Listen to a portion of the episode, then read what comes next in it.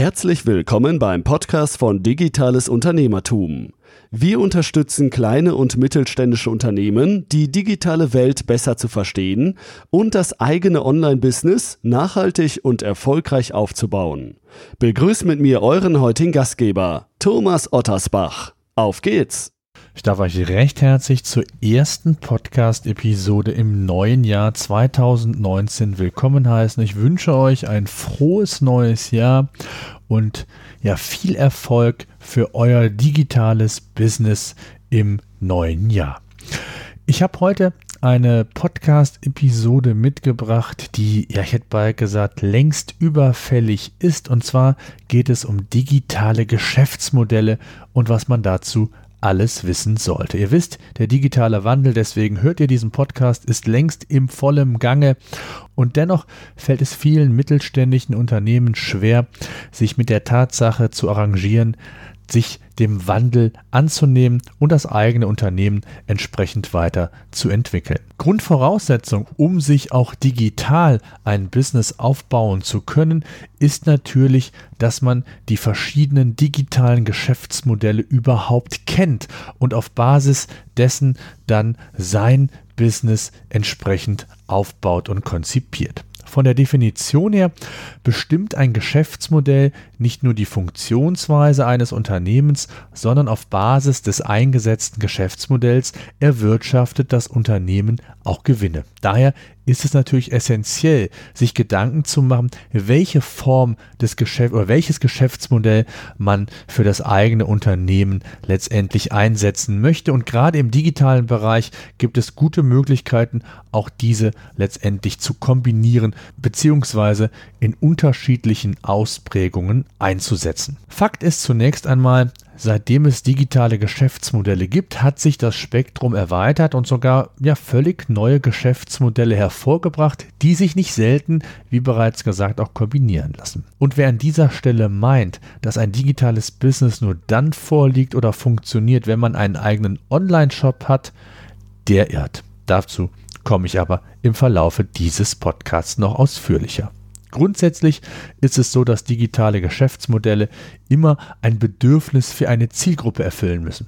Insbesondere in der heutigen Zeit, wo es sehr viele Ausprägungen und disruptive Konzepte gibt. Die Geschwindigkeit hat sich verändert und digitale Geschäftsmodelle sollten ständig überprüft und den Gegebenheiten angepasst werden. Daher gehört das regelmäßige Hinterfragen des eigenen Geschäftsmodells zum Unternehmertum dazu. Auch in Sachen Flexibilität, Anpassungsfähigkeit und letztendlich auch Mut, den man mitbringen muss, um sich zu verändern. Wer hätte vor 15 Jahren von euch gedacht, dass sich Schuhe auch über das Internet verkaufen lassen? Ich denke niemand. Und Schuhe muss man anprobieren. Die Haptik spielt eine wichtige Rolle. Die Größen sind unterschiedlich. Solche und ähnliche Aussagen bekam man seinerzeit zu hören. Weitere Beispiele gibt es ja en masse, muss man sagen, ob Brillen, Möbel, Lebensmittel oder auch das mobile Telefon oder Smartphone.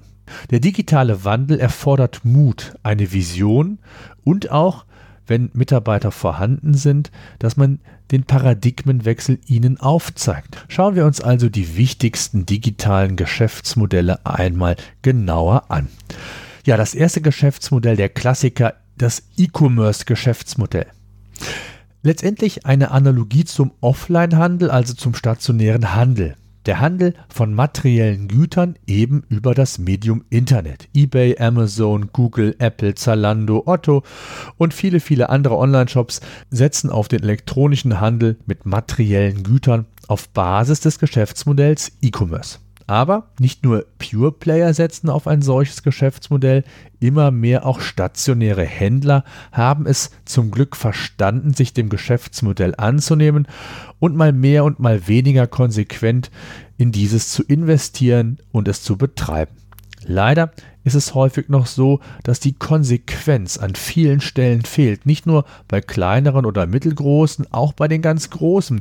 Beispielsweise einem Lidl, einem Aldi und wie sie alle heißen, die sehr spärliche Schritte in das digitale Business umsetzen, die sehr viel Geld schon investiert haben, aber auch den einen oder anderen Rückschritt vielleicht schon gemacht haben und noch auf der Suche nach dem richtigen Geschäftsmodell beziehungsweise nach der perfekten Balance zwischen Online- und Offline-Handel zu suchen. In Zukunft werden wir das Geschäftsmodell E-Commerce sicherlich in immer mehr veränderter Form und auch Kombination mit anderen digitalen Geschäftsmodellen sehen. Das gibt es heute schon zum Teil, aber die Ausprägung wird zunehmen. Die Differenzierung ist hier das Stichwort, da viele Waren einfach substituierbar sind und Differenzierung rein über den Preis längst nicht mehr ausreichend ist. Das heißt, wir werden sehr viel mehr Services sehen, sehr viel mehr Geschäftsmodelle, die das Ganze ergänzen und die zudem den Bedarf der Zielgruppe noch besser befriedigen bzw. auch das letztendlich liefern, was die Zielgruppe erwartet. Das nächste Geschäftsmodell sind Plattformen. Plattformen sind praktisch eine Art Evolutionsstufe des E-Commerce-Geschäftsmodells, denn ganz simpel formuliert ist eine Plattform nichts anderes als die technische Verknüpfung von mehreren Marktakteuren. Immer mehr Unternehmen sehen, wie lukrativ das Plattformgeschäft funktioniert. Eines der bekanntesten Beispiele ist hier sicherlich Amazon, das mit rund 50 Prozent des Umsatzes hier einer der Vorreiter sicherlich ist. Simpel formuliert bietet Amazon die Plattform, die Technik und unterstützt Händler auf verschiedenste Art und Weise, die eigenen Produkte bei Amazon zu verkaufen. Zusätzlich gestärkt durch weitere Serviceleistungen wie das FBA-Programm, was den Händlern ermöglicht, die gesamte Logistik oder den Logistikprozess, der ja sehr, sehr wichtig ist, auch gerade das Thema kurzfristige Lieferzyklen einzuhalten, also auf die gesamte Peripherie von Amazon zurückzugreifen, nur dafür Sorge zu tragen, nur in Anführungszeichen, dass die Waren bei Amazon ähm, ja gelagert werden und alles andere übernimmt Amazon für den Händler. Reine Plattformunternehmen haben meist keine eigene Produktion, sondern sind eher technologiegetrieben als Händler oder Hersteller. Ihr größtes Asset ist die Reichweite, die Technik und nicht zuletzt mittlerweile auch die Datenhoheit. Weitere Beispiele aus anderen Bereichen sind beispielsweise Expedia im Reisesegment, Mobile im Autosegment. Plattformen bieten Herstellern und Händlern also eine tolle Möglichkeit, einen alternativen Vertriebskanal zu nutzen und so das eigene Unternehmen weiterzuentwickeln. Insbesondere für mittelständische Unternehmen, die nicht direkt in einen eigenen Online-Shop investieren wollen, bieten sich Plattformen an, um erste wichtige Erfahrungen im digitalen Business zu machen. Das heißt, ihr seid stationärer Händler als Beispiel und wollt die Logistik, die Reichweite, die Vertriebswege nicht nur national, sondern international, beispielsweise über Amazon, eBay und Co nutzen, um einfach eure Produkte, die vielleicht im Laden ähm, entsprechend nicht verkauft werden können, zunächst einmal online anzubieten oder aber vielleicht auch parallel direkt das Online-Business zum stationären Ladenlokal aufzubauen und hier eben Erfahrungen mit anderen Plattformen zu machen, um überhaupt mal die Prozess, die Online-Denke ähm, einfach mal so ein wenig zu inhalieren, eine ganz, ganz tolle Möglichkeit. Aber es gibt natürlich auch die andere Variante, dass man als Unternehmen selbst zur Plattform wird und natürlich die Möglichkeiten ausschöpft, ein völlig neues Geschäftsmodell zu entwickeln. So beispielsweise auch einer unserer jüngsten Podcast-Gäste, der Dominik Benner, der mit Schuhe24 aus dem Offline-Handel eine Online-Plattform umgesetzt hat und so dem Bedarf entsprechend gerecht wurde. Denn es gibt unheimlich viele kleine Schuhläden, stationäre Schuhläden, die gar nicht das Know-how, das Geld und die Möglichkeit haben, im Online eine wichtige Rolle einzunehmen. Und Schuhe24 ist die Plattform, mit der man letztendlich ähm, seine eigenen Produkte verkaufen kann. Mittlerweile sind glaub, knapp 1000 Händler dieser Plattform angeschlossen, aus dem stationären Geschäft einfach herauskommend zusätzliche Umsätze zu generieren. Und da ist Schuhe24 ein tolles Beispiel, wie man in einer Branche als Plattform ein Problem lösen kann, wenn man als eigener kleiner Händler das vielleicht nicht alleine bewerkstelligen kann. Plattformen sind also eine tolle Möglichkeit, um die eigene Branche auch zu disruptieren. Denn eines ist sicher, es gibt nicht nur Amazon oder Apple und auch nicht in Zukunft, insbesondere in der Nische können Plattformen auch neben Amazon und Co existieren und erfolgreich sein. Da gibt es schon einige Beispiele und ich bin mir sehr sicher, dass das ein Trend werden wird, der so nicht mehr aufzuhalten ist. Wenn man hier eine gewisse Größe in der Nische, in der Branche hat, dann kann das eigentlich insbesondere für Händler, wenn es eine gewisse Anzahl von Händlern gibt, die vielleicht lokal getrieben sind, die als eigenes Unternehmen als solches nicht existieren können online und man ihnen hier entsprechend ja die, die Hand reicht und versucht gemeinsam hier noch erfolgreicher zu sein. Kommen wir zum nächsten digitalen Geschäftsmodell, dem Freemium-Geschäftsmodell. Das die Basis dieses Geschäftsmodells oder der, der Basis-Service ist zunächst einmal kostenlos und über eine Art Aufpreis erhält der Nutzer dann weitere Leistungen und Service oder kann diese letztendlich ordern. Über ein kostenloses Basispaket werden dann die großen Massen an Nutzern generiert. Ein Beispiel für ein solches Geschäftsmodell ist Spotify, Dropbox, iCloud oder aber auch gängige Business-Plattformen wie noch viele, viele andere Beispiele. Spotify zunächst einmal ist Spotify vom Grund aus kostenlos nutzbar. Zwar wird jede halbe Stunde Werbung geschaltet oder auch Dropbox bietet 5 GB Speicherplatz kostenfrei an und in der heutigen Zeit sind 5 GB natürlich nicht sonderlich viel, aber wer einmal diesen Service schätzen gelernt hat, möchte ihn nicht missen und ist dann auch bereit, dafür Geld zu bezahlen. 99 Dollar, glaube ich, ist es bei Dropbox für ein Terabyte im Jahr. Spotify gibt es verschiedene Tarife, auch iCloud und Co. sieht das dann entsprechend ähnlich aus. Auch die Gaming-Industrie stand vor einigen Jahren mit dem Rücken zur Wand und hat ebenfalls das Freemium-Modell für sich ja erfunden. Viele Spiele sind von der Basis her kostenfrei und ähm, ja, sammeln eine breite Schar an Nutzern zunächst einmal an auf geschickte Art und Weise, die dann letztendlich über weitere Zukäufe, weitere Leistungen oder Dinge letztendlich erwerben können. Und ähm, eine unheimlich gute Möglichkeit, auch im digitalen Geschäft, also wenn es um digitale Produkte geht, ein E-Book kostenfrei entsprechend zur Verfügung zu stellen, um dann auf das eigentliche Produkt vielleicht hinzuweisen, über eine Art ja, Sales Funnel dann die Nutzer abzuholen, nach dem Prinzip Schrotflinte, möglichst viele einsammeln und ein gewisser Prozentsatz bleibt dann letztendlich hängen in diesem Sales Funnel, der mir dann den eigentlichen Umsatz beschert beschert. Also ein durchaus gängiges und sehr verbreitetes Modell, das Freemium-Geschäftsmodell. Und darauf aufbauend, beziehungsweise eine Art ja, Abwandlung, ist dann das Subscription-Geschäftsmodell. Hier muss ein Nutzer bei dem jeweiligen Anbieter einen monatlichen Beitrag direkt bezahlen. Also, sehr gute ein sehr gutes Beispiel ist hier Netflix, aber auch Singlebörsen wie Parship, eDarling und Co.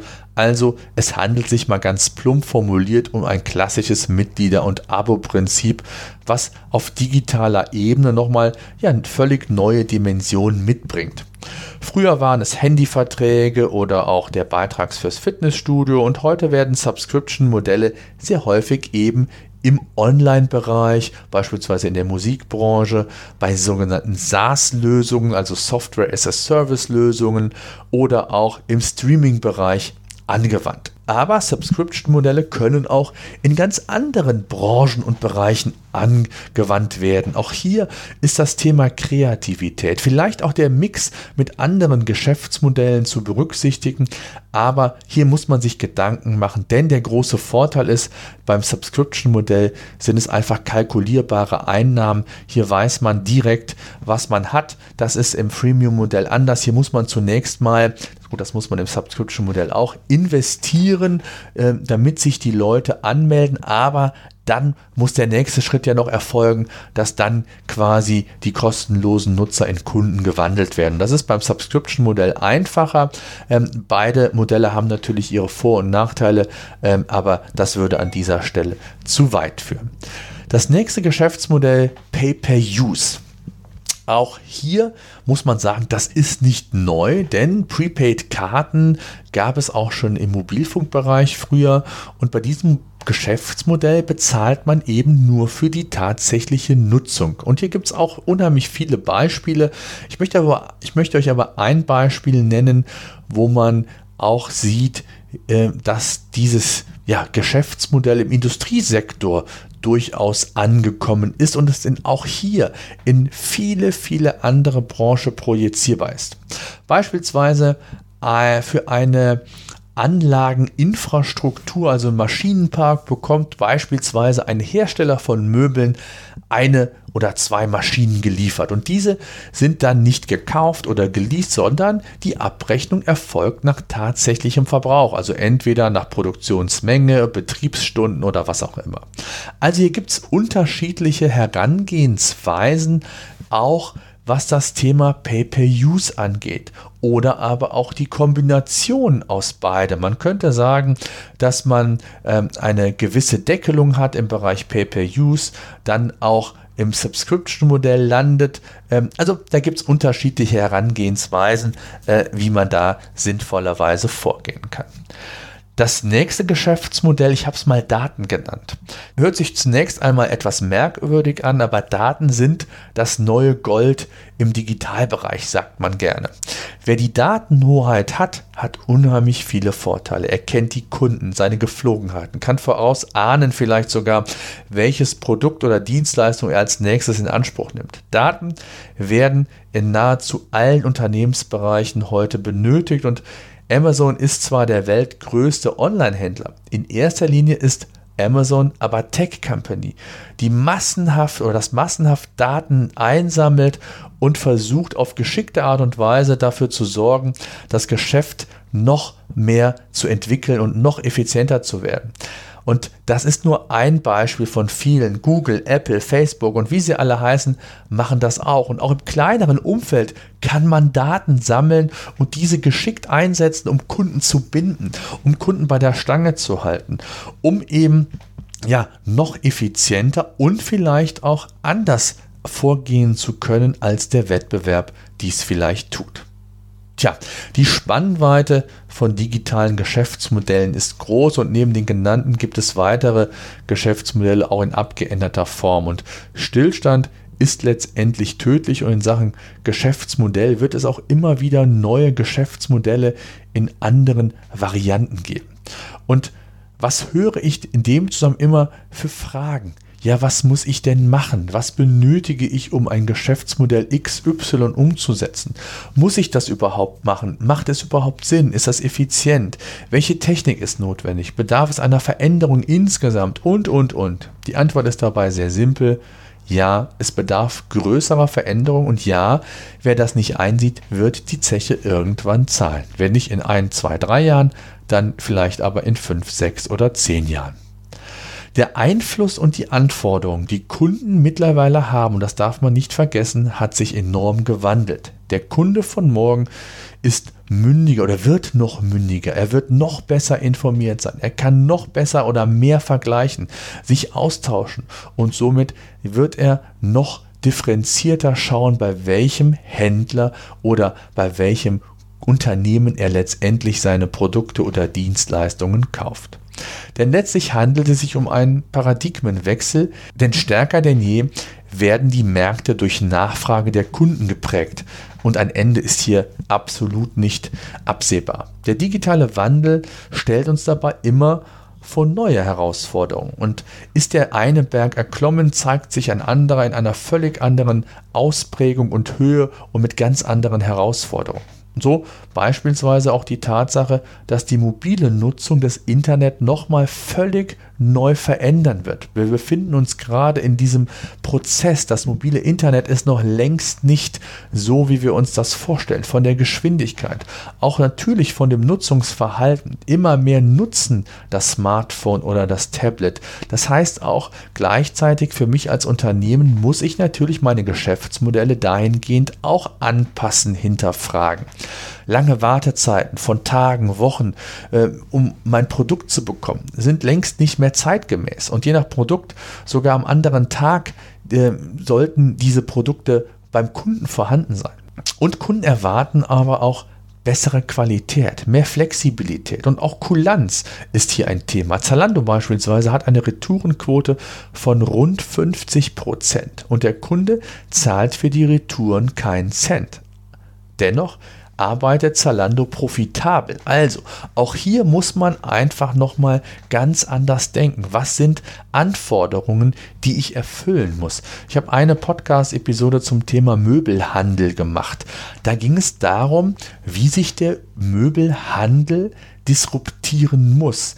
Denn es ist längst nicht mehr zeitgemäß, dass man acht, zwölf Wochen auf ein Möbelstück wartet. Auch hier muss es Veränderungen geben und auch das passiert in dieser Branche viel zu langsam, mit zu wenig Mut. Äh, teilweise fehlt scheinbar die Vision und, und, und. Also hier wird sich eine Menge tun und hier muss man am Ball bleiben und das ja, richtige Geschäftsmodell für sein Produkt, für seine Dienstleistung letztendlich finden. Wenn wir es mal auf den Punkt bringen, dann verleiht das digitale Zeitalter dem König Kunden noch mehr Macht als je zuvor und verlangt von den Unternehmen auch wesentlich mehr Aufmerksamkeit, wesentlich mehr Flexibilität und auch einen gewissen langen Atem. Das gehört einfach dazu. So, das soll es mal gewesen sein mit den wichtigsten Geschäftsmodellen.